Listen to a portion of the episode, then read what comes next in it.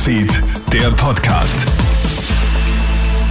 Hallo, einen schönen Abend. Clemens Draxler im Krone Hit Studio mit dem Krone Hit Nachrichten Podcast. Ferrari-Pilot Charles Leclerc gewinnt einen hochspannenden Grand Prix von Österreich. Der Monegasse schleppt seinen Boliden mit Gaspedalproblemen über die Ziellinie, nur knapp vor Red Bull-Fahrer und WM-Leader Max Verstappen. Dritter wird Lewis Hamilton. Für Aufregung sorgt der brennende Ferrari von Carlos Sainz.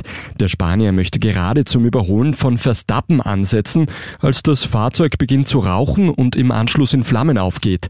Sainz bleibt bei dem Vorfall unverletzt. 303.000 Fans beobachten das Rennen in Spielberg von den Tribünen. Ein neuer Rekord. Rund um den Formel 1 Grand Prix von Österreich gibt es jetzt auch Berichte über massive Sexismus- und Rassismusprobleme unter den Fans. Die Rennserie reagiert mit einem Statement.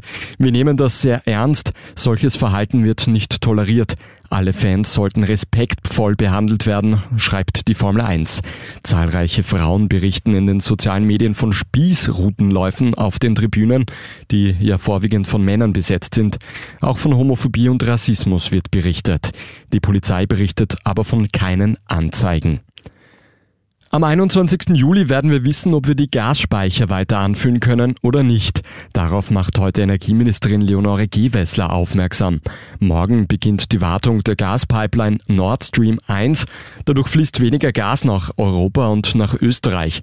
Ab 21. Juli soll die Pipeline wieder wie gewohnt in Betrieb gehen, sofern Russland im ausgemachten Umfang liefert, so Gewessler. Sollten wir dieselbe Menge Gas wie bisher erhalten, dann können die Speicherziele weiterhin erreicht werden.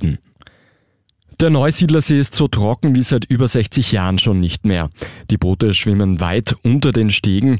Wie der See gerettet werden soll, darüber herrscht jetzt Uneinigkeit. Stimmen mehren sich, dass Schlamm entfernt und Wasser aus der Donau zugeleitet werden soll. An diesem Vorschlag gibt es jetzt jedoch vermehrt Kritik, insbesondere von Naturschützerinnen und Naturschützern. Das Donauwasser wäre komplett anders als jenes im Neusiedlersee. Dadurch würden sich nur noch mehr Schlamm und Algen bilden. Das war's auch schon mit deinem Update aus der Nachrichtenredaktion. Ein weiteres dann am Montag. Einen schönen Tag noch. Krone Hits, Newsfeed, der Podcast.